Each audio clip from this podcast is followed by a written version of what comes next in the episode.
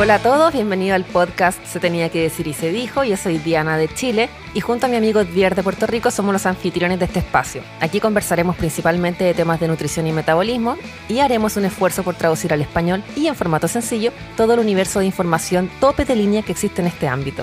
Somos dos ingenieros que hemos experimentado en nuestros propios cuerpos y queremos poner a disposición estos resultados para que ustedes puedan tomar decisiones informados.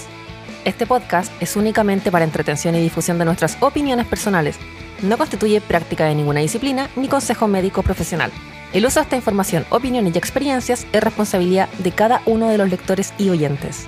Todo lo conversado en este espacio no constituye ningún tipo de diagnóstico ni recomendación. Los que nos escuchan deben siempre consultar con un profesional competente y calificado del área de la salud. Sin más demora, los invito a escuchar el episodio de hoy.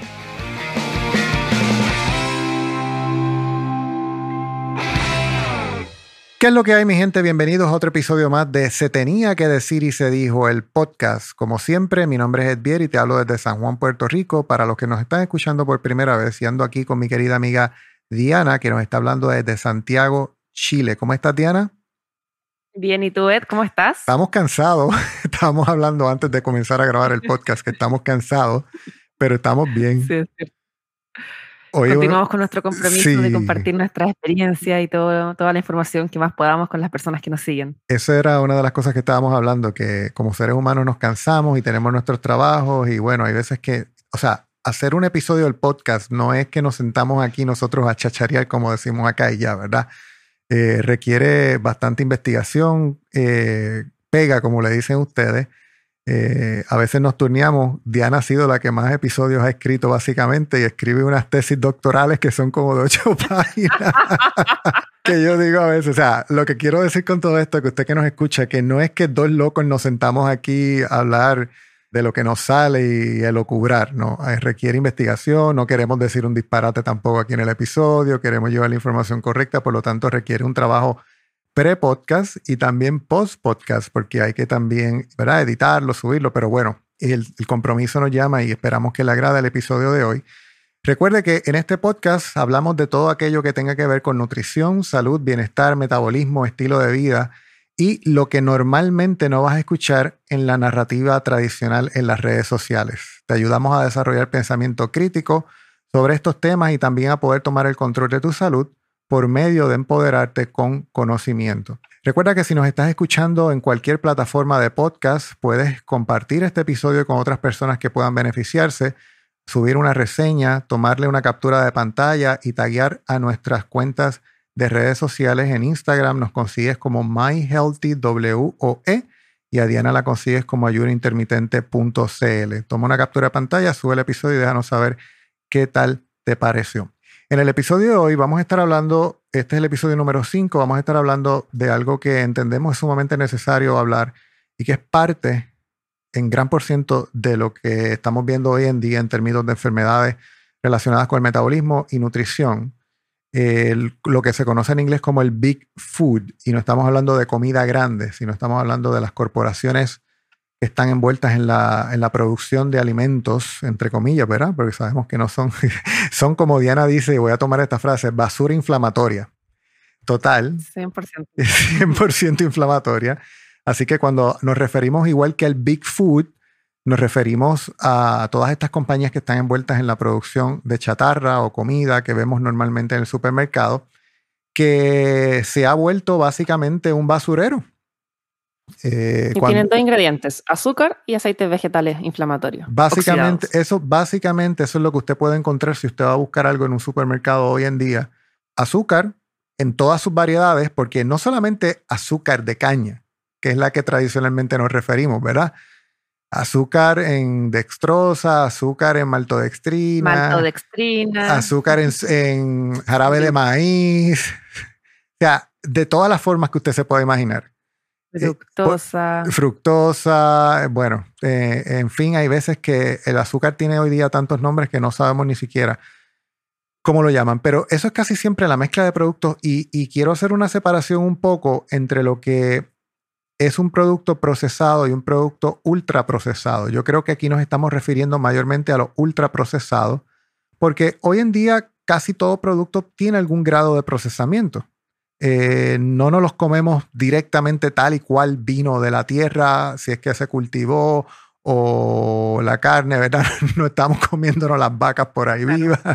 Así que ahí tienen un... Hay procesado y procesado. Claro, claro. So, queremos hacer ese énfasis en que todo alimento tiene algún grado de procesamiento, pero estamos refiriéndonos aquí a productos empacados en cajas, que es casi siempre lo que va en la canasta básica de la gran mayoría de las personas. Yo, yo hago el ejercicio, no sé tú, Diana, si te pasa, pero cuando yo voy al súper hago el ejercicio de ver que lleva la gente en sus carritos de compra y lo que llevan son alimentos ultra procesados. O sea, ellos llaman eso comida, mucho pan, eh, mucho producto congelado ya preparado para, para cocinar. Hamburguesas con sabor a hamburguesas sin carne, pero con 50 productos en su lista de ingredientes que se ve como carne, huele a carne. Sabe supuestamente sabe como carne, pero no, es carne, no es carne porque la carne te hace daño según él. Sí, porque eh, la carne tiene solo un ingrediente, mientras que los otros tienen 80. Pero, pero lamentablemente es bien importante que entendamos y que yo creo que es parte de cómo podemos nosotros partir de este episodio, es que las personas comprendan que el Big Food, al igual que el Big Pharma, no están aquí para cuidarte no están aquí para darte salud y tampoco están aquí para darte lo más nutritivo. Desde el punto de vista económico, entiendo totalmente su modelo de negocios. O sea, el modelo de negocio de estas compañías es poder ofrecer el producto al mejor precio con el mayor profit o ganancia posible. Punto. Y para eso se van a saltar reglas, ética, moral, salud porque al final de cuentas, económicamente lo que les importa es poder sacar dinero y ser, hacer dinero todos los años, porque tienen eh, boards que les piden que, y bueno, junta de accionistas, junta de accionistas eh, inversionistas que piden ese retorno de inversión. Lo importante es lo que tú dices, que estas compañías, estas grandes corporaciones, no están ahí buscando lo mejor para nosotros, están ahí buscando rentabilizar de, mejor manera y alcanzar la máxima utilidad posible. Y ojo, no está mal, si es una empresa, perfecto que busquen una mayor utilidad y maximizar su ganancia. Pero nosotros como consumidores no creamos que están ahí para, buscar el mayor bienestar de nosotros, de la población, o sea, no seamos idiotas. Y, y ese es el punto, porque es que las personas piensan que sí. Las personas tienen la noción que estas compañías están allí para crearles productos que los ayuden, que los nutran, que les satisfagan sus necesidades alimenticias. Y la realidad del caso es que no es el propósito. De, la lista de, 10 cosas que puede tener este tipo de compañía, la menos que le importa es la de proveerle a usted nutrición. Correcto. Y, y, eso, ese es el punto central, porque yo he escuchado, no sé tú, Ed, me imagino que también, una infinidad de veces en donde las personas dicen, oye, si esto fuera tan malo, no lo estarían vendiendo. Señor, se equivoca, se equivoca profundamente. No tiene nada que ver una cosa con la otra. Usted está asumiendo, usted está, está asumiendo una buena fe de parte de esta gran corporación. Y, y, no es así. Lo que están buscando ellos no es nuestro bienestar. Están buscando un beneficio económico. Punto. Y no está mal que sea así, está perfecto, pero no seamos idiotas de creer lo contrario. Claro. Quien tiene el poder para realmente hacer que un producto sea exitoso o no, es el consumidor, con su dinero. Si el producto no se mueve y no se vende, sale de la góndola. Sencillo como eso. Lamentablemente, y para que veamos hasta dónde llega el pudor de estas compañías, es que todos los años gastan billones de dólares, Diana, en mercadeo para hacer que productos no saludables se consideren como productos saludables. Y eso lo vemos hoy en día con tres ejemplos que te voy a dar la avena, el trigo y los aceites vegetales. Oye, pero si la gente, cualquier para cualquier persona en la calle, 10 de cada 10 personas de la calle, tú le preguntas, oye, la avena es, ¿qué, te parece a ti? No, un producto tremendamente saludable. Ok.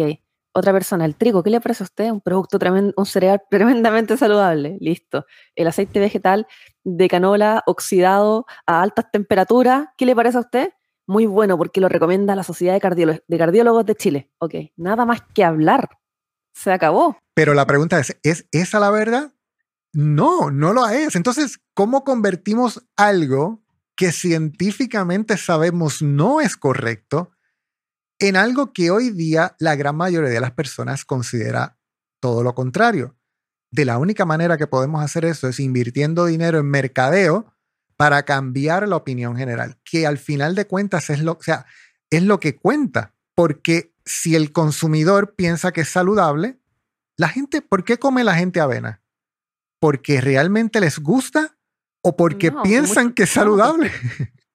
Uno, porque piensan que es saludable y, y es impresionante la cantidad de diabéticos que andan por ahí vociferando que lo hacen porque les controla su glucemia o glicemia. Y, y, tú dices, ok, amigo, ¿cómo te va a controlar el azúcar si sin avena tienes azúcar estable? Con avena se te va, tienes un pic de azúcar. O sea, ¿dónde está el control de ese azúcar? Y no, no creen. No, le interesa, no le interesa tampoco. Y más que eso, también utilizan, no, la avena es muy buena porque ayuda a reducir el colesterol y toda la cosa. Entonces, las personas tienen la noción de que todos estos alimentos que sabemos que son totalmente inflamatorios, que suben y descontrolan tu glicemia, que te hacen daño al intestino, que te hacen daño a la mitocondria de tu célula, se consideran saludables y vivimos una sociedad que piensa lo mismo. Por eso es que menciono siempre que mientras más repites una mentira, más la conviertes en una verdad, porque una persona, después de muchos años de recibir la misma mentira por todos lados, llega un punto en que dice, ah, mira, sí, es real. Y es lo que estábamos hablando. ¿De dónde es que sale realmente esto de que hay que comer cada dos horas? Ed, básicamente de, este es el típico argumento, el típico. Oye, si lo que tú me dices es cierto, todos lo sabríamos, los doctores lo sabrían. Eso no puede ser real, porque todo el mundo hace esto, así que debe ser cierto. Esa es la falacia, ese es el típico argumento de porque todos lo hacen, entonces es correcto, entonces hay que seguir haciéndolo, sin ningún cuestionamiento. Y como los doctores no hacen lo que nosotros hablamos aquí, pues entonces no debe ser correcto, no debe ser entonces la verdad. Y ahí es donde yo llevo a las personas a que tienen que tener un conocimiento pleno de qué hacen con su salud. Al final y al cabo, cada cual decide, como siempre decimos, pero sin llorar. Usted puede decidir comer avena, usted puede decidir comer estos aceites vegetales que el Big Food le ha dicho que son los que debe consumir, pero recuerde cuáles son las consecuencias y lo que la ciencia realmente dice. Luego tome la decisión. Y todas estas cosas de las que hemos hablado, otra de las cosas por las que este Bigfoot utiliza esto es porque generan adicción. Adicción física, emocional. Y yo no sé si allá en Chile este mismo eslogan está también en estas papitas que dice a que no puedes comer solo una. Lamentablemente sí, la gente lo toma como una humorada, fíjate, como algo divertido, como algo chistoso. Es terrible, es tremendo, es penoso. Que un producto te domine al punto en el que es real que no puedes comer. Yo las comía, eso sabía, sé que es real, nadie me lo contó. Yo no, no, era un santo, Diana, no era un santo.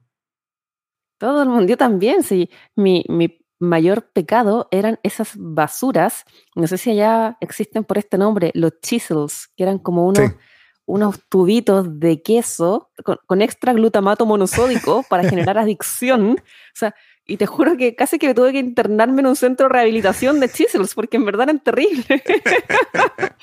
Pero mal. Entonces, todo el mundo hemos experimentado eso. Con las papas fritas, con los chitos, con los chester, con los chisels, con los cheese pop, lo que sea. Toda esta basura inflamatoria. Son adictivos. Rob, eh, Rob Wolf, que escribió el libro Wired to Eat o Conectado, ¿verdad? Para comer, eh, dice en su libro que estas compañías pagan millones de dólares a científicos para que puedan entender el paladar del ser humano y para que puedan generar adicción por medio de los químicos y, e ingredientes que ponen en estos productos.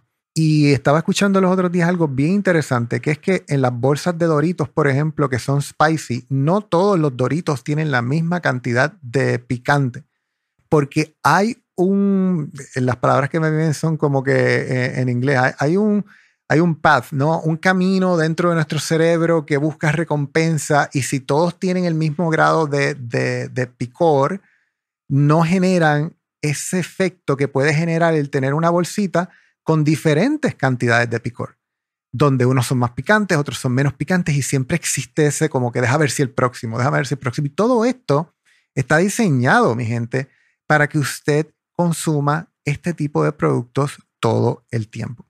Y aparte de eso, estas compañías de igual manera necesitan aliados como estas instituciones que están para velar por nuestro bien, como la Sociedad Americana de la Diabetes, la Sociedad Americana de Cardiología, porque literalmente están Oh, para que endosen sus productos. Pero Ed, disculpa que te interrumpa, pero todas son respetables, respetables instituciones en cada uno de los ámbitos en que se manejan. Así que Son- obviamente hay que seguir sus recomendaciones. Son una basura lo que son. la autoridad para hablar respecto de un tema. Pero ¿Cómo le vamos a contradecir? Mira, Diana, yo hace un año fui, a, hace, no, hace mucho más de un año, hace como año y medio, yo fui a, y probablemente me voy a buscar un problema por decir esto, pero yo fui a la Sociedad, Medi- a la Sociedad de Diabetes de aquí de Puerto Rico. Yo fui con el propósito de buscar que en efecto pudiera hacer algún tipo de colaboración con ellos, porque, oye, la Asociación de Diabetes de Puerto Rico debería estar interesada, pienso yo, en los diabéticos de Puerto Rico. Y yo fui para ver si podía hacer algún tipo de, de colaboración con ellos, porque los productos que nosotros vendemos aquí son productos sin azúcar. Y fui totalmente ignorante al pensar eso, porque tan pronto entré a la oficina, todas las personas a las que vi estaban obesas. Todas, Diana. Todas. Y me voy a buscar un problema con lo que dije, pero es la realidad. Entonces, ¿cómo tú me puedes decir a mí que una autoridad en diabetes tiene uno de los factores de riesgo mayor de diabetes, que es la obesidad? Y una de las cosas que me mencionaron era que si yo quería tener algún tipo de endoso, tenía que pagar por ese endoso. Entonces, ¿dónde, Mm. ¿dónde está? ¿Dónde? O sea, si yo te pago a ti por algo, ¿tú me vas a decir que es malo? Si yo te pagué por eso. O sea, no hace Wow. ningún tipo de sentido. Entonces, estas entidades que dicen estar ahí para velar por el bien de estas personas que están pasando problemas de salud crónicos que sabemos a dónde te puede llevar la diabetes tipo 2, eh, eventualmente te cobran. ¿Cómo es posible? O sea, esta gente no sabe lo que es el conflicto de interés, pregunto yo. Y a eso añádele cuando le ponen doctores y nutri- nutritones, que de igual manera están en esa onda, ¿no?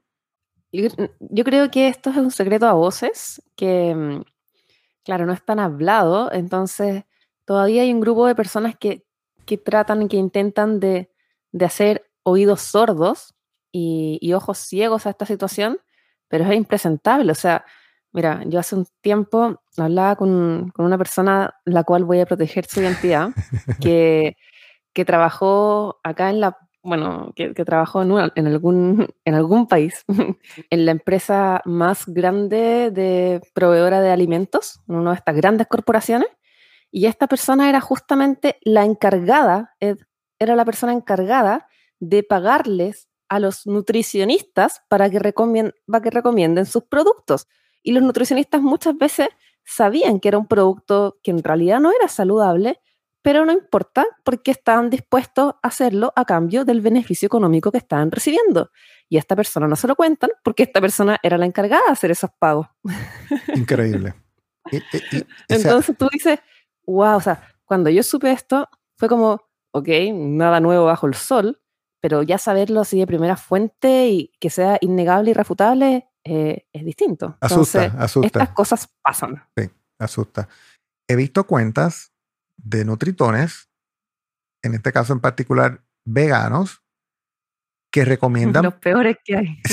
o sea, pone una foto que dice no debes consumir carne porque te hace daño, porque te, bueno, las mismas baboserías de siempre basadas en epidemiología barata, porque te tapa las arterias, porque la grasa saturada, porquería que ya sabemos no es correcta. Entonces después te dice, te tengo una mejor alternativa a tu salud y te presenta un paquete de carne vegetal.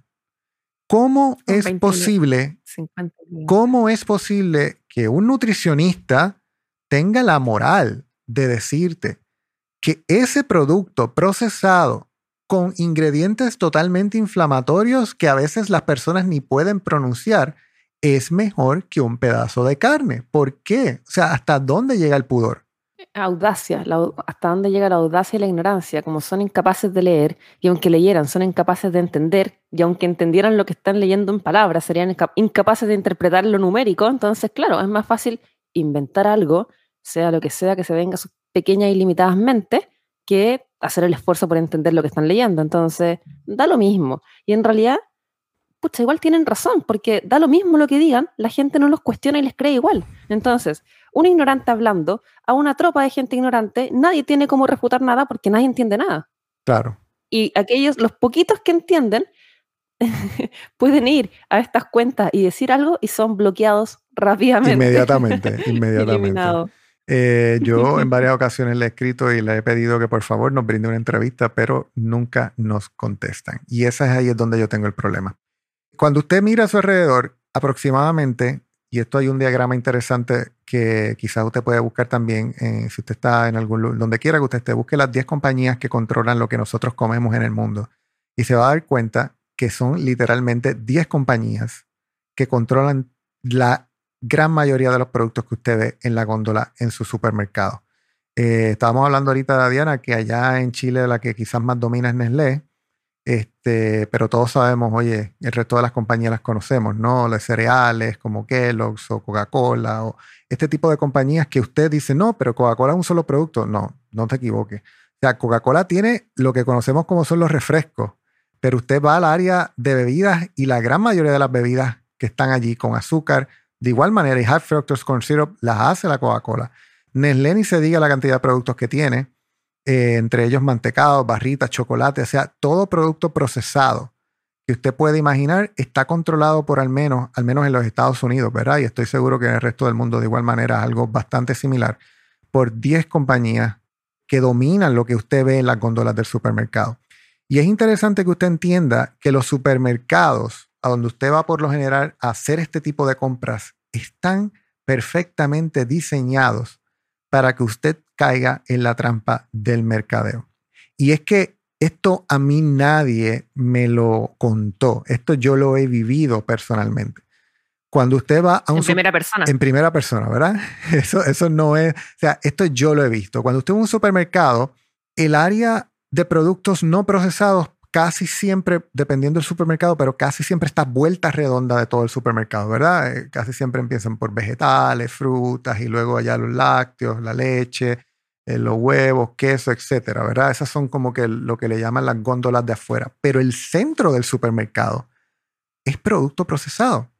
Y cuando usted va, a mí siempre me, me llama la atención ir a la parte de los cereales. Cuando usted mira una góndola de cereal, está lo que se conoce como un capitán de categoría.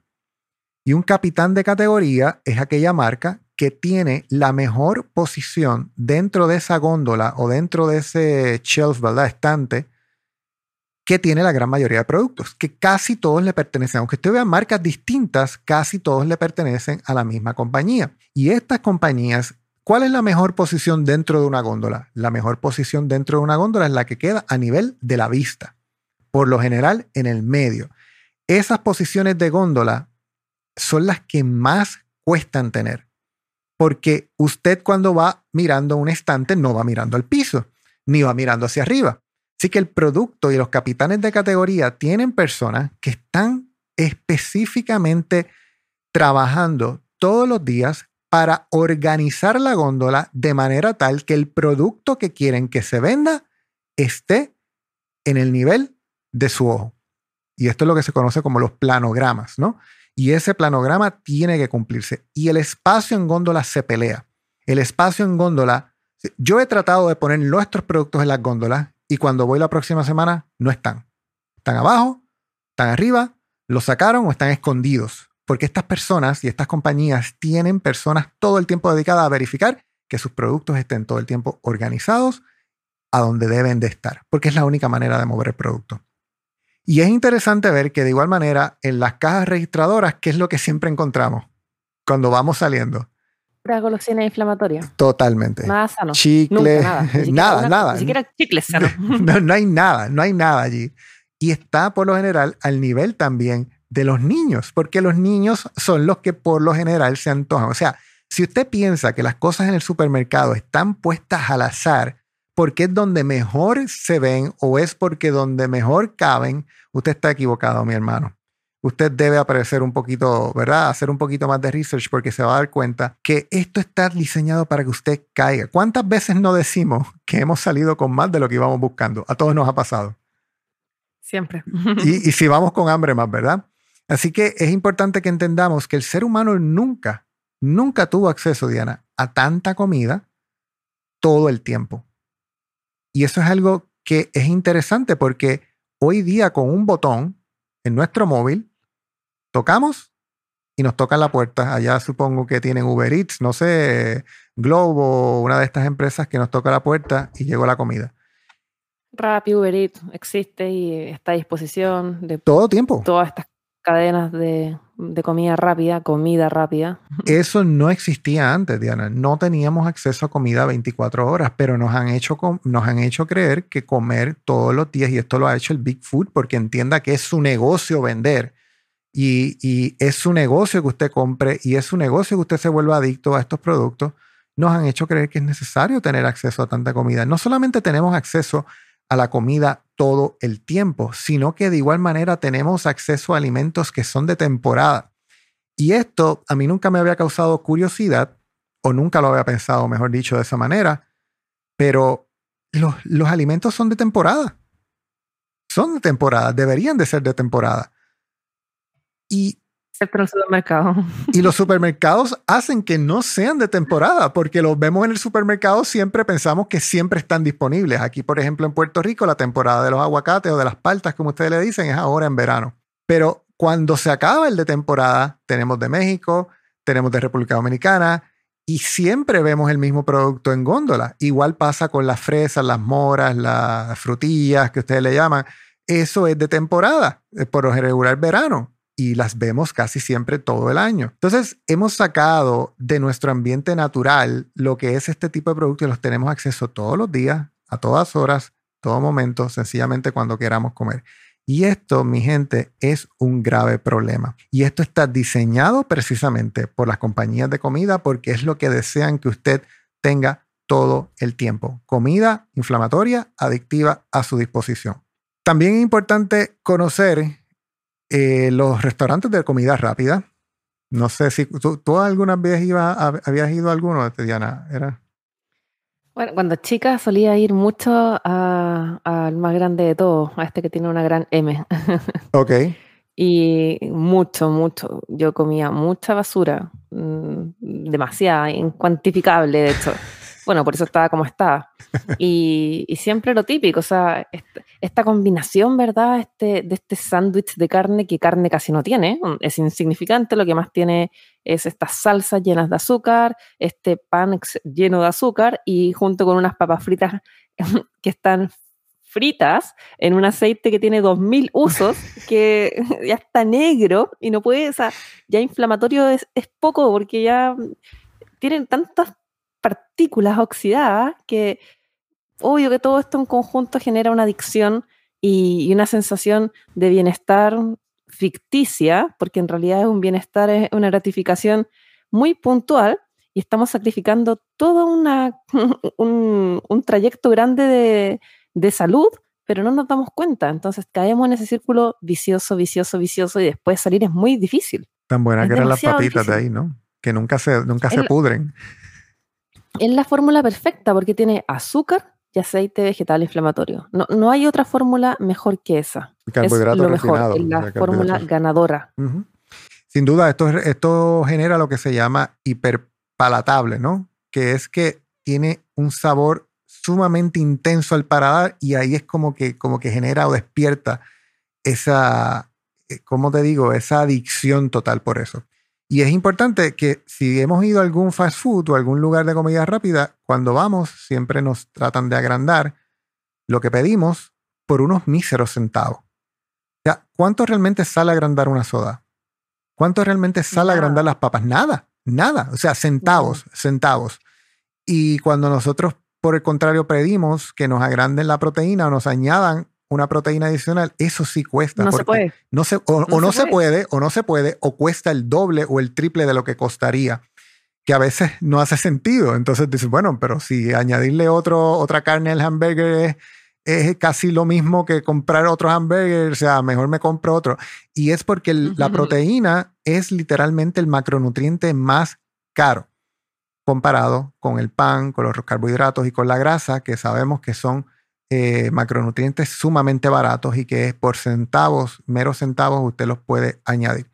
Y a eso, cuando ya sumamos cómo los supermercados están diseñados, cómo los fast food están diseñados, sin hablar de la noticia que salió los otros días que vi que comentaron, yo no recuerdo si fue exactamente allá en Chile que sucedió o es la cadena como tan, el pan que no es pan y el atún que no es atún. Sí, bueno, salió acá, pero aparentemente no, no es de acá, no es de Chile, sino que no me acuerdo qué país era, en donde, claro, vieron estos sándwiches de tuna, de atún del Subway, ¿cierto? Que no, tenían, hicieron un análisis del pescado y no tenía nada de atún, y ese mismo pan, hicieron un análisis del pan y en verdad, de acuerdo a la definición del pan, no se puede llamar pan por el exceso de azúcar que tenía. Entonces, esto es un sucedáneo de pan que no es pan porque tiene mucho más azúcar que el permitido para un pan y este atún no es atún porque no tiene ni un rastro de atún, entonces estoy comiendo un... ¿Qué están comiendo? ¿Qué están comiendo? que no es ni, ni sándwich ni tuna, pero bueno, así se vende. Es como un universo paralelo que existe, o sea, ¿qué realmente está comiendo la gente afuera? Y bueno, quizás pensamos en las personas que van solamente una vez por semana, Diana, dos veces por semana, pero yo conozco personas que comen todos los días de lugares de comida rápida, todos los días no solamente el almuerzo, que es lo que la gran mayoría de las personas, pero a veces es la cena, a veces es el desayuno. Y pueden estar todos los días comiendo eso y no se cansan. De hecho, yo conozco una persona que solamente come nuggets. Nuggets y papas fritas. Nuggets y papas fritas. Un joven, un adolescente. Nuggets. ¿Quién vive de nuggets y papas fritas? Sí, mm. son fritura con fritura. Fritura con fritura. O sea, son cosas que no puedo comprender. A eso añádale lo que son las mentiras que nos ha vendido la ciencia, la pseudociencia por los pasados años, como contar calorías, que sencillamente ya sabemos y ha quedado desbancado por más de 30, 40 años que el contar calorías es una falacia y una pérdida de tiempo, al menos para la gran mayoría de las personas. Eh, yo no cuento calorías porque es que he tratado de encontrar dónde traigo el calorímetro puesto y nunca lo he encontrado. No sé si tú te has encontrado el tuyo, Diana. Tampoco jamás he contado calorías, jamás. Nunca lo hago, o sea, que, que fome, que pérdida de tiempo, que sin sentido, como si hace millones de años atrás hubiésemos contado calorías. Simplemente como hasta quedar llena. Si tengo hambre, sigo comiendo. Si no tengo hambre, no como. Fin. Qué fácil. Sin embargo, sin embargo, quiero hacer aquí una aclaración. Pienso, luego de escuchar a los que están a favor de las calorías y en contra de las calorías, pienso que de alguna manera la cantidad de calorías al día puede influir en lo que estás buscando, si estás buscando pérdida de peso o si estás buscando eh, ganancia de masa muscular, por ejemplo, por poner ejemplos bien puntuales, pienso que de alguna manera tiene que ver y pudieras de igual manera tratar de contar en un periodo corto de tiempo para poder entender lo que está pasando. Sin embargo, no pienso que sea lo que todo el mundo deba estar haciendo. No sé si me expliqué bien. Correcto, o sea, quizás para algunos, algunos objetivos específicos puede tener sentido en cierto contexto, con, un cierto protocolo, quizás sí, pero llevar, adoptarlo como una forma de vida, el contar calorías, mm, no me parece no solo no natural, sino que mm, no sé si tenga mucho sentido a largo plazo, porque las calorías son una cosa, pero la información la información hormonal que, mm, la, información que entregan a las hormonas, estas calorías, el tipo de caloría es otra y es incuantificable en este simple conteo de calorías. Entonces, ¿dónde queda el otro fenómeno? que es el efecto que tienen esas calorías en nuestro organismo. Pero los, nutritones dicen que, los nutritones dicen que 100 calorías de aceite oxidado es lo mismo que 100 calorías de, de pan, ¿no? De marraqueta. Sí, los, los nutritones también dicen que, que, la avena controla el índice glicémico para los diabéticos. También dicen que el Chocapic no tiene azúcar y también dicen tantas cosas. Y, esta mentira de las calorías, Diana, está precisamente infundada por la, el Big Food.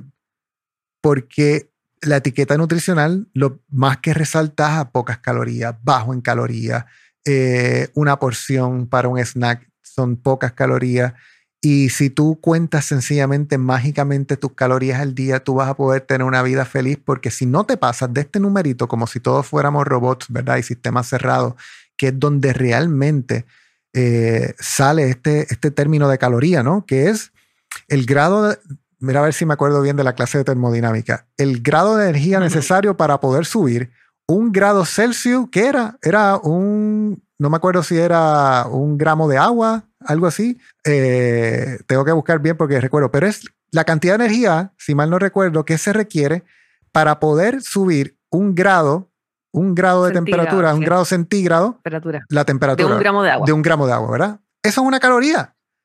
Pero, pero ya, pero entonces, ¿quién se inventó que la comida tiene calorías? ¿De dónde miden las calorías? Es la, la pregunta que yo hago. O sea, ni siquiera cuentan y toman en cuenta el efecto térmico de la comida, que sabemos que si ingieres 100 gramos o 100 calorías de proteína, tu cuerpo termina realmente recibiendo unas 70, 75 calorías porque tu cuerpo y metabolismo necesita energía para poder procesar. O sea, es tan absurdo que estas personas que están a favor de contar calorías ni siquiera hablan de eso. Entonces, ¿cómo es que estás llevando un mensaje que está totalmente incompleto para sencillamente causar confusión a las personas? A eso añádele el snacking, ¿no? ¿Cuántas veces tenemos que comer al día? Bueno, según los nutritones son seis. Tres comidas. U ocho. U ocho. Esos son los extremos, ¿no? U ocho. Esos son los... Para, para mantener activo el metabolismo. Y yo me creí eso. Yo me creía eso. Yo decía, tengo que comer seis veces al día porque es que mi metabolismo está lento y no sabía el daño que me estaba haciendo. Igual que han metido la mentira del low fat o bajo en grasa y todo lo buscamos bajo en grasa. Ahorita me escribieron en la página que qué hacían las personas, o sea, que cómo una persona podía hacer keto si eh, necesitaba comer bajo en grasa. Y todas estas mentiras nos las ha puesto el Big Food y se han lucrado. Claro, todos sabemos lo que pasa cuando le bajamos la grasa a los productos, ¿no? Hay que, agregarle necesariamente azúcar para que quede sabroso. Obligado. Porque sin grasa, porque sin grasa no sabe. Nada. La grasa es lo que tiene el sabor. Entonces, si le quitamos el sabor, pues hay que añadirle azúcar. Y toda esta comida está diseñada, mi gente, bien importante que usted, que usted comprenda, parece una teoría de conspiración, no es una teoría de conspiración, lamentablemente, es la realidad. Está diseñada para generarle a usted emoción, placer y para que usted dependa todo el tiempo de ella. Si usted, ¿Qué teoría de conspiración puede haber si es un tema económico? Esto es una empresa que quiere ganar plata y está bien que así sea, está perfecto si eso hacen las empresas privadas, lucran y de esa manera se mantienen y entregan trabajo y yo soy, soy una persona liberal y soy procapitalismo, por supuesto que está bien, pero no me, no, me creo el cuento de que quieren lo mejor para nosotros. Yo siendo muy capitalista no me creo ese cuento, no puede ser. ¿Por qué? Porque obviamente hay un interés económico haciendo, creando esta adicción en las personas desde pequeños, desde tan pequeños, para que luego sean un ticket mucho mayor en el largo plazo y se genere esta compra recurrente, recurrente, recurrente, y hayan upsellings y se siga vendiendo y el ticket siga creciendo, etc. Tiene sentido. En términos de marketing, en términos comerciales, es brillante me saco el sombrero con estos tipos porque lo hicieron increíble. Ahora, siento esa misma admiración si tuviera, si alguien me preguntara cómo, cuál es mi sensación respecto a estas empresas por nuestra salud. Claro que no siento la misma admiración y ahí siento desprecio porque no se preocupan en absoluto por nuestra salud. Pero como empresa lo están haciendo muy bien. Son dos cosas separadas, distintas. Me mencionaste algo que como que me, me hizo captar. Sin duda, toda persona que tiene un negocio necesita dos cosas para poder crecer su negocio. Nuevos clientes y compras recurrentes de los viejos clientes. Justamente. Los nuevos clientes los atacamos cuando cogemos a los niños, que tú tienes un grupo de mamis dolidas que se pasan funándote porque no, que mi hijo se lo merece, necesito premiarlo. Tienes niños que, que comen la cantidad de azúcar que ni siquiera un adulto debería comer desde que nace. O sea, desde que nace le están dando fórmula con aceite de soya, canola y azúcar. ¿Cómo es posible? Y esos son los nuevos clientes a los que vienes educándoles el paladar, del paladar desde que nacen. Y eventualmente tienes ya la generación adulta, que son tus clientes recurrentes, a quienes ya los doctores, los nutritones, el doctor marraqueta, todos le han dicho, tienes que comer, doctora Yuya, tienes que comer avena, tienes que comer pan de trigo porque es saludable. Entonces, estos son tus clientes recurrentes a quienes ya tú tienes capturado. Tenemos al sindicato de mamis que se preocupan mucho por sus hijos y que les intoxican desde guagua. Pero se lo merecen, se lo merecen. Con fórmula que tiene azúcar y aceite vegetal como los primeros ingredientes y luego con toda la cantidad inmensa de productos azucarados, glifosatados y suma y sigue sus legumbres una vez a la semana porque son sanitas. Pobres niños, Dios mío. Y después nos preguntamos por qué son tan 54% de obesidad en niños chilenos. Después nos sorprendemos porque somos el país guatón del mundo. Nos sorprendemos porque tenemos los índices mayores de no solo contagio, sino que gravedad de toda esta pandemia que está ocurriendo en el contexto actual.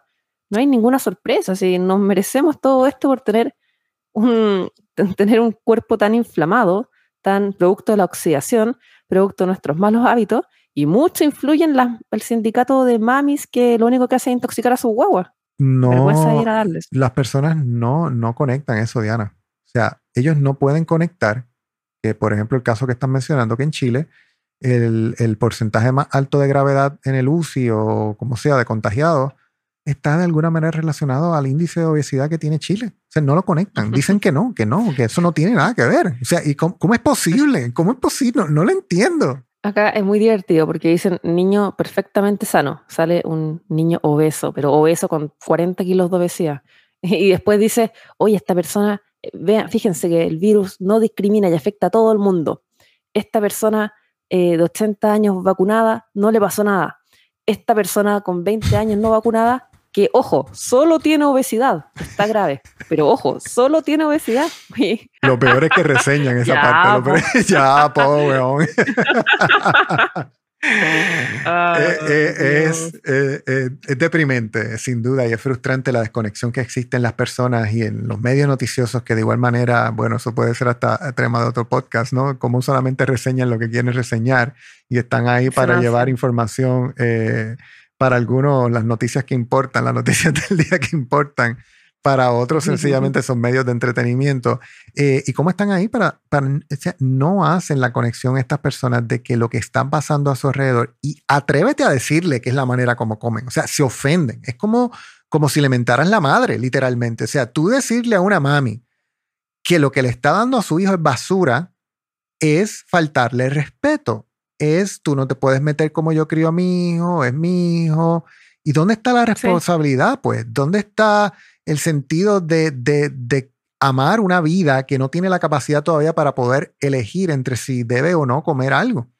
Esa es la parte que yo no entiendo todas las veces que sea necesario cuando vea a una madre ignorante, inoperante, incompetente, intoxicando a su hijo porque alguien tiene que decirle la estupidez que están cometiendo. Y si no quieren entender, da lo mismo, pero alguien tiene que decírselo porque las cosas no las están haciendo bien.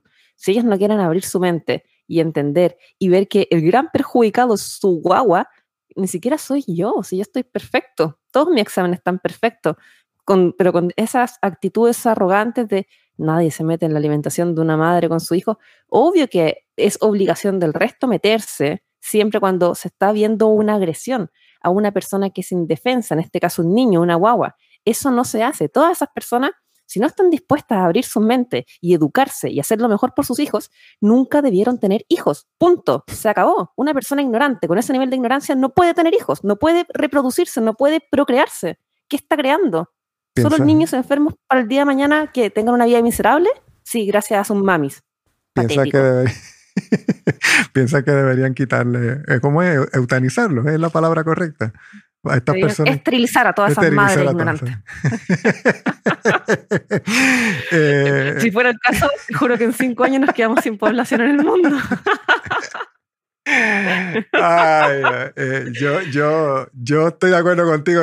No, creo que llegamos al punto de esterilizar a todo el mundo, pero, pero bueno, estoy de acuerdo que es la responsabilidad de toda madre y padre educarse. Y fíjate, Diana, que es algo que también recibo a diario. Veo madres comiendo saludables para ellas, pero le dan basura a sus hijos. O sea, está el que no conoce nada y en su casa comen solamente basura a todos, ¿no? Ese, ese es un típico, pero también veo el típico que aprende que se cuida, pero el niño tiene más resiliencia, el niño necesita más libertad y entonces le dan productos basura. Entonces yo digo, pero ¿cómo tú te puedes cuidar y, y haces algo totalmente contrario con tu hijo o con tu hija, verdad? No que yo me quiera meter en la vida de los demás ni decirle lo que deben de hacer, pero no me hace sentido. Entonces, a veces es vagancia, a veces es desconocimiento, pero sin duda la responsabilidad continúa. O sea, el no conocer algo no te hace sencillamente totalmente eh, enajenado de la realidad y bueno, que ahora pase lo que sea.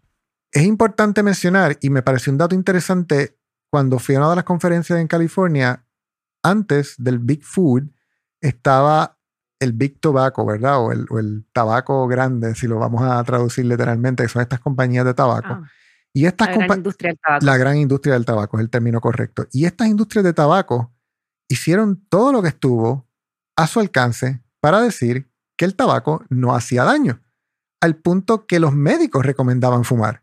Y yo creo que tú has posteado también eh, historias que tienen anuncios donde se sugería que se pudiera fumar y se anunciaban los cigarrillos y ya eso es totalmente ilegal. Estas Parecían los deportistas. Los deportistas la televisión, fumando. Parecían deportistas fumando, aparecían médicos fumando, aparecían enfermeras fumando. Entonces uno dice, oye, ah, que se lo dice la tele es cierto, que se lo dice el doctor tiene que ser bueno. Y después, ¿quién se responsabilizó por todos los malos consejos que se dieron? Nadie. Nadie. Nadie. De hecho, eh, uno de los puntos de referencia que tenía aquí menciona que las firmas de, tabaco llegaron a un acuerdo de sobre 206 billones de dólares por 25 años para pagar a las personas que sufrieron daños en su salud por estas operaciones.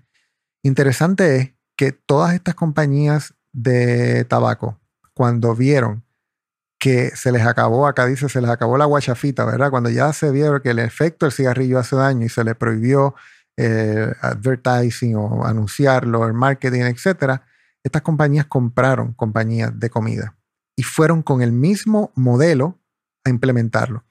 Y salió un artículo en el Journal of American uh, Internal Medicine reportando que en los 60 la industria del azúcar le pagó a los científicos de Harvard para publicar estudios donde se culpaba a la grasa por el colesterol y la enfermedad cardiovascular, para que entonces no fuera el azúcar el culpable. ¿Cómo es que hoy día vemos noticias que dicen estudio de científicos de Harvard dice esto y lo otro? Si usted se deja sorprender por eso hoy en día, usted no sé en qué mundo vive. Pero el hecho de que salga en uno de estos journals, ¿verdad?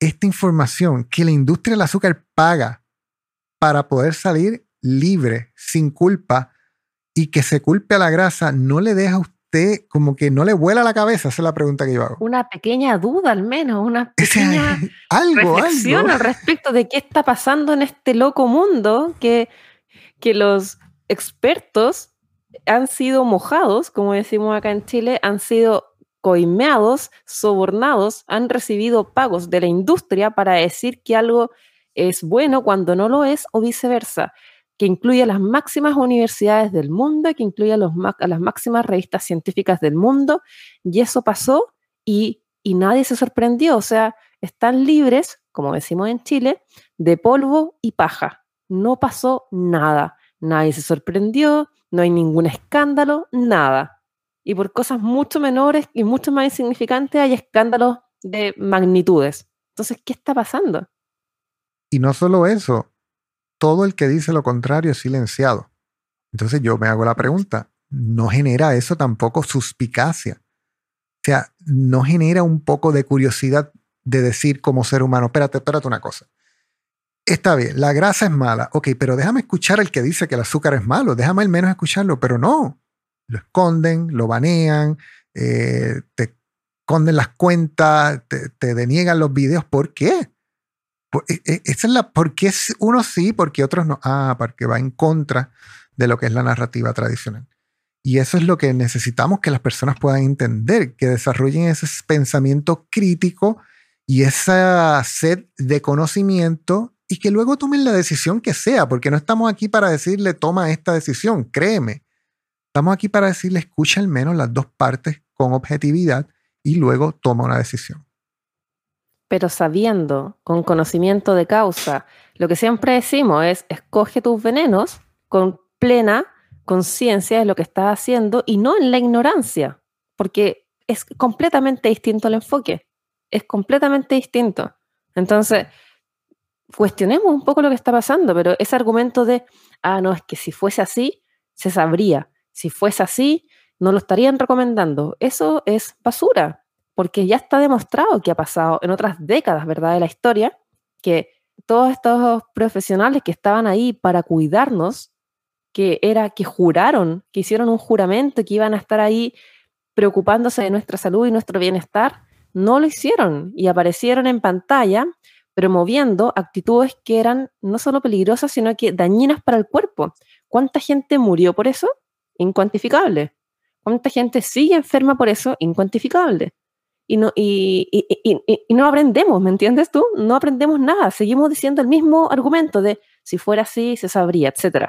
Hace tres años atrás pasó esto de que la industria del azúcar le pagó a estos, a estos investigadores, muchos de Harvard, ¿verdad?, para que dijeran que en verdad todos los efectos nocivos que se estaban produciendo no tenían, no tenían relación con el azúcar en sí, sino que con la grasa saturada particularmente.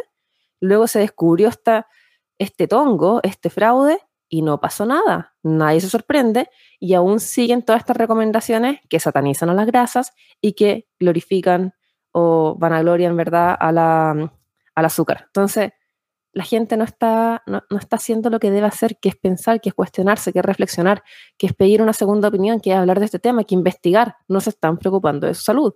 Y por eso estamos en la situación que estamos, con una epidemia, una epidemia mundial que nos tiene a Chile muy, muy afectados y no vamos a salir de eso hasta que no aprendamos y no cambiemos nuestros hábitos y no nos preocupemos de lo que es relevante, realmente relevante. La pregunta es, ¿por qué no pasa nada? ¿Por, qué no pasa nada? Bueno, yo, en mi opinión, porque hay mucho dinero corriendo. O sea, es, e, es lo único que silencia. Hay, hay mucho dinero, hay, hay muchos intereses, o sea, que somos, son tan pocos, es un grupo tan pequeño, aquellos que estamos conscientes de todo esto, que, que no tenemos suficiente fuerza como para, para, para gritar y decir al resto, oigan, abran los ojos, porque también para ellos es mucho más fácil mantenerse en, ese, en este status quo que, que dedicar tiempo, que aprender, que leer, que pensar. Es difícil pensar, porque es como tener a dos personas en tu mente, echar a pelear a dos personas, a, tu, a tu ego 1 y a tu ego 2 y echarlos a pelear con argumentos y agota y es... Eh, eh, requiere tiempo y, a veces, pucha, el resultado de ese pensamiento no era el mismo que teníamos antes y requiere un esfuerzo decir, está equivocado o cambié de opinión. Y no todas las personas están dispuestas a correr ese riesgo, porque hay un juicio de valor social respecto a eso. Pero es mucho mejor cambiar de opinión y ser fiel a, lo, a aquello que, va, que va surgiendo de la reflexión de los nuevos antecedentes que voy recopilando, en lugar de mantener una mentira que no es sustentable en el largo tiempo, en el largo plazo. Y eh, eso que menciona muy bien podría ser sencillamente porque las personas las saca de su zona de confort. O sea, eh, muchas personas que he leído, por ejemplo, cosas que has posteado donde personas llegaron a ti por una funa y al principio les molestaba el contenido, pero luego se dieron cuenta que era verdad. Y es porque las personas no quieren salir de su... O sea, el ser humano nunca le ha gustado salir de su zona de confort. Y el cuerpo tiene sistemas diseñados para precisamente cuando te da mucho frío, calentarte, porque para el cuerpo es incómodo estar en mucho frío y viceversa, ¿no? Entonces, e, el querer emocionalmente salir de nuestra zona de confort nos duele, nos drena, nos cansa, mucha pereza, mucho trabajo y no nos exponemos. Algo que yo he hecho últimamente es exponerme a puntos de vista que están en contra de lo que yo opino, creo sencillamente contar de poder abrir mi mente a otras cosas. No significa eso que voy a cambiar necesariamente lo que opino, pero puedo modificar mi opinión y puedo pensar o ampliar mi conocimiento, pero la gran mayoría de las personas sencillamente no está dispuesta a eso. Porque requiere un esfuerzo pero es importante hacer ese esfuerzo si lo que queremos alcanzar nuestro máximo nivel de bienestar, porque nadie más va a querer lo mejor para nosotros que nosotros mismos. Entonces, nuestra obligación. O, o no importa, o confiar, pero después, sin llorar con todos los efectos secundarios que vamos a tener que enfrentar, sin culpar a nadie, sin, pucha, nadie me dijo. O sea, todos tenemos la posibilidad hoy en día de utilizar nuestro teléfono celular o nuestro computador para poder investigar, leer y discutir al respecto. Es cosa de querer hacerlo. Los que quieren lo han hecho y los que no van a buscar alguna excusa, pero después, por favor, sean conscientes de que cuando uno decide no hacerlo, también está ejerciendo una decisión.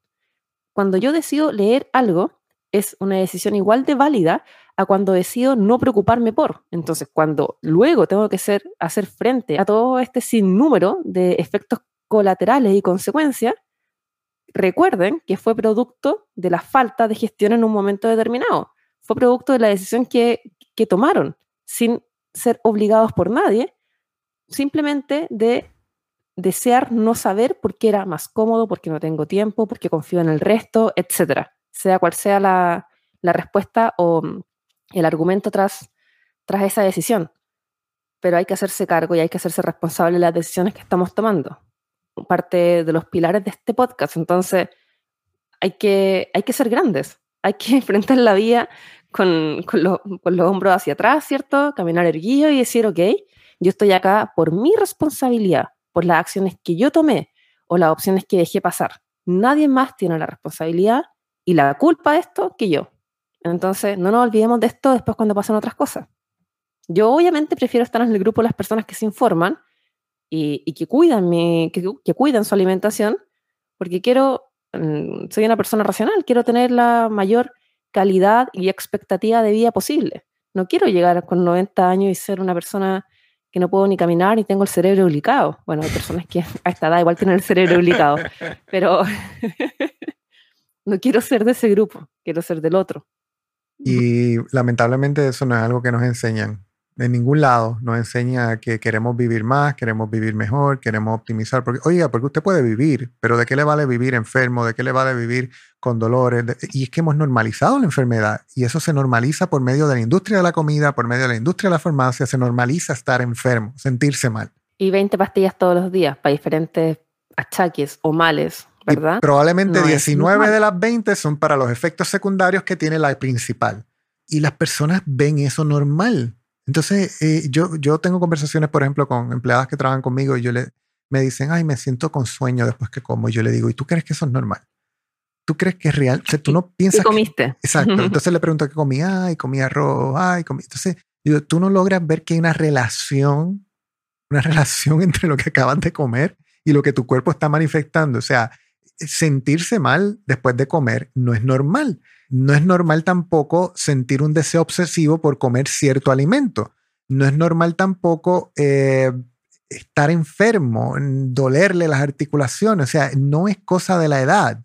Sí, cierto que con el tiempo nuestro cuerpo deja de ser eficiente y ciertos procesos van decayendo, pero debería ser nuestra meta, por medio de nuestro estilo de vida y alimentación, poder alargar y estirar ese chicle lo más posible y no estar a nuestros 30 años, Diana. A, los 20 años los hombres están ya sin testosterona. ¿Por qué? Los malos hábitos de no comer correctamente, de no ejercitarse, de no tomar sol, de nada. Oye, Eddie, ¿para qué hablar de, no sé si tú has escuchado, pero hay una, una creciente, un creciente fenómeno de mujeres en edad aún fértil que no pueden tener hijos, que les está costando mucho tener hijos. Y eso es que es casualidad o es causalidad. O sea, para mí es muy evidente. Claro. Eh, mujeres particularmente con síndrome de ovario poliquístico, infértiles en sus plenas edades, ¿verdad? De reproductiva, eh, sin añadir esos desórdenes hormonales, pérdida de cabello, estresadas, obesas, se, se da en todos lados, pero el 90% de nuestros clientes son mujeres. Nuestros seguidores son mujeres. Casi siempre quien más tiende a preocuparse por la salud, porque sea bien ama de casa o porque eh, es más consciente por el aspecto físico que Ramón de la mujer. Casi siempre eso sucede. El hombre a veces pues llega después con su esposa o con su pareja porque bueno, para apoyar, etcétera. Y lo que veo es eso, personas que tienen desórdenes hormonales, personas que tienen problemas tiroideos, personas que tienen eh, obesidad, infertilidad. ¿Y de, dónde sale eso? O sea, ¿lo consideran normal? Ah, no, es que ya yo estoy en mi edad. No, o sea, no es normal. O sea, eh, y es la parte que yo no logro, es frustrante tú no poder hacer que esa parte conecte en el cerebro de las personas, porque siempre yo le digo, antes de cualquier cambio de alimentación, necesitas cambiar tu cerebro. Si vienes con el mismo cerebro y el mismo chip viejo, no importa qué dieta consumas, no importa qué ejercicio hagas, vas a sencillamente patinar en el mismo lodo. El terrorismo de la comida es real, el terrorismo de la comida existe, se ha apresado, hijack, la palabra hijack en inglés es este, secuestrado, secuestrado, ¿verdad? El planeta, nuestros paladares, nuestra química del cerebro, nuestras cocinas. Dice el doctor Mark Hyman que aproximadamente esta industria de la comida es de un trillón de dólares y estos lobbyists, ¿verdad? Que son aquellas personas eh, cabilderos que van tratando de hacer que ciertas medidas se tomen en el gobierno han hecho que hoy en día, por lo menos él menciona que para el 2040 100% del budget federal se va a necesitar para pagar el Medicare y el Medicaid, que para quienes no saben son los planes de salud del gobierno de los Estados Unidos. El 70% de nuestros niños están obesos y ya esto representa un problema de seguridad nacional. Si todavía no nos hemos dado cuenta que aquí todas estas compañías que se dedican a hacer productos ultraprocesados y lo más interesante de esto, para culminar, es que estas compañías se están dando cuenta de las nuevas pequeñas compañías que están saliendo a hacer productos saludables y las están comprando. Porque es precisamente cómo mantienes el control del mercado. Si pensamos que el Big Food y todas estas compañías están allí para hacernos bien, estamos sumamente equivocados. Tenemos. Ilusos, somos unos ilusos. Totalmente, totalmente de acuerdo. Esto es un negocio y quien tiene el poder y la capacidad para hacer que un producto esté o no en góndola es usted. El espacio en góndola le cuesta a estas compañías miles de dólares, miles de dólares.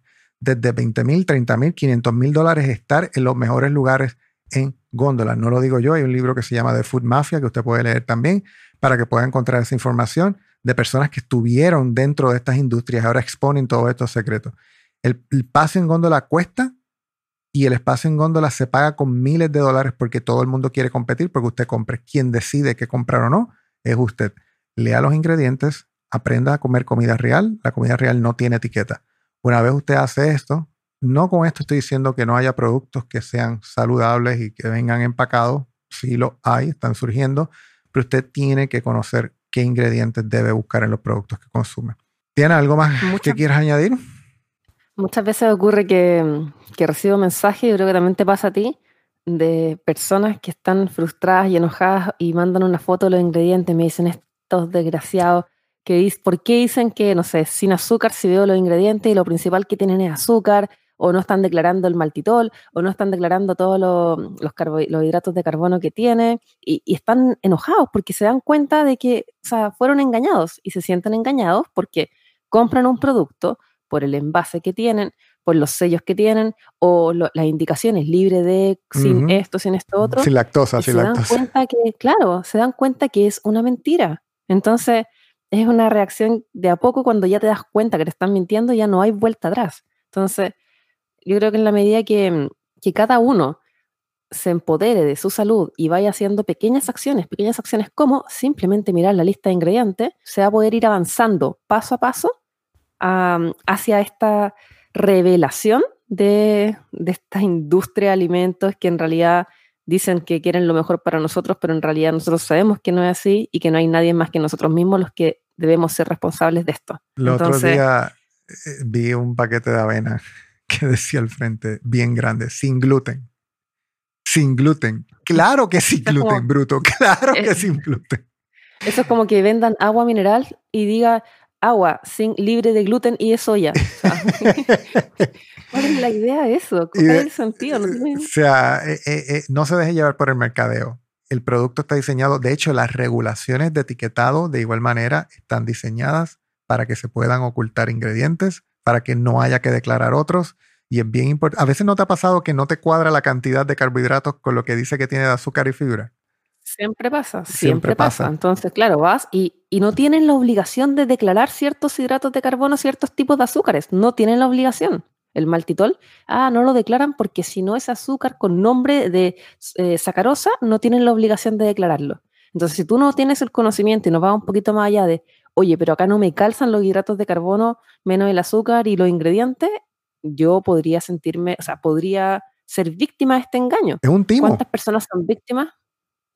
Todas. Miles. Todas las personas. Miles, día a día. Entonces, eso es pequeños cambios, pero con, con, resultados que pueden tener gran impacto en nuestras vidas. Sabes que todavía no me cuadra y todavía trato de entender cómo es que inclusive la carne viene con aceite vegetal. No logro entender, no lo logro entender. O sea, ni siquiera te estoy hablando de carne, exactamente, ni siquiera te estoy hablando de carne preparada porque esa la puedo comprender. Pero que un pedazo de jamón venga con aceite vegetal, y azúcar. Y azúcar. o sea, es que, es que no lo logro entender. O sea, ¿por qué? O sea, que alguien me explique el proceso. Y soya. y soya. Y soya. O sea, que alguien me explique en el proceso. y gluten. Y glutamato monosódico. Y, ese otro, ¿verdad? Pero a veces yo digo, pero ¿y cómo es que este pollo tiene esto? ¿Pero por qué? O sea, sumamente difícil, sumamente complicado. Y sabemos, lo importante que, que usted se lleve de este podcast es que la industria de alimentos no está para hacerlos saludables. Usted tiene que ser inteligente, un consumidor inteligente vota con su dólar y con su dinero, ¿verdad? Y usted es el único que va a poder decidir qué en efecto está en góndola y usted lo tiene que hacer por su salud. No se pregunte por qué los productos saludables son más caros. Pregúntese por qué estos productos chatarra y basura inflamatoria son tan baratos. Yo creo que esa es la pregunta y cómo podemos culminar el podcast. ¿Algo más que quieras añadir, Diana? No, por ahora nada más. Solo va a ser la invitación de, por favor, lean los malditos ingredientes. Por favor, vean la tabla nutricional y, en la medida que pueden comprar la, mayor cantidad de productos no procesados posible, los productos que vienen directo de la tierra, directo de la, de la ganadería, directo de la agricultura, no otros, no procesados. Son esos los que generan la adicción, son esos los que interfieren en nuestros neurotransmisores, son esos los que nos hacen dependientes y generan esta adicción. Y no queremos estar todo el rato en centros de rehabilitación de chisels, de azúcar, de cereales, de glutamato monosódico, no queremos eso. Queremos vivir una vida tranquila, alegre, feliz, larga y con buena expectativa y con buena calidad. Y, para disfrutar a, nuestra familia. Correcto. Y por favor, un consejo que le puedo dar, no se concentre en marca. No busque marca. Busque ingredientes y entienda la base. Porque si usted está buscando marcas, si usted vive en Chile, si usted vive en Puerto Rico, si usted vive en Asia, van a haber diferentes marcas y 100.000 productos distintos. Usted entienda, entienda la base de esto, que es los ingredientes. Y una vez usted esté en la Antártica, esté en el planeta Marte, si usted entiende los ingredientes y lo que debe comer su cuerpo, no va a depender de marcas. Puede ser la marca X, la marca Y, y usted va a poder saber identificar un buen producto de un mal producto. Muy bien, creo que este podcast ha sido sumamente informativo para aquellos que pensaban que estas compañías estaban buscando su nutrición y su salud. Recuerde que en este podcast hablamos de nutrición, salud, bienestar, metabolismo, estilo de vida y todo aquello que no te habla, no te dice la narrativa tradicional. El podcast se tenía que decir y se dijo. Te ayudamos a desarrollar siempre pensamiento crítico y es bien importante que puedas tomar el control de tu salud por medio de empoderarte con conocimiento como este. Si te ha gustado este episodio, por favor, compártelo con tus amigos, familiares, vecinos que necesitan escuchar este tipo de información para tomar mejores decisiones de salud en su vida. Sube, por favor, un episodio, taguéanos. A mí me encuentras en, las redes sociales, en Instagram, en Facebook como MyHealthyBoy. A Diana también las consigues en sus redes como ayunointermitente.cl. Pon también una reseña, déjanos saber qué te parece, también nos puedes comentar sobre otros temas que te interesen, porque así nos vas a ayudar a poder traerte nuevo contenido. Recuerda siempre que este episodio también es auspiciado por myhealthyweb.com. Si vives en los Estados Unidos o en Puerto Rico, tenemos o tengo una tienda online donde vendemos no basura inflamatoria, vendemos productos de poco procesados con eh, contenido nutricional correcto para que puedas tener alternativas distintas a la hora de llevar tu alimentación. Eh, vendemos grasita de cerdo, grasita de pato, eh, todo este tipo de grasitas saludables. Nada de azúcar en nuestra tienda, por favor, nada de azúcar. Delicioso. nada de azúcar. Mi gente, se me cuidan. Gracias por este ratito, Diana. Nos vemos en el próximo episodio. Bye bye. Chao.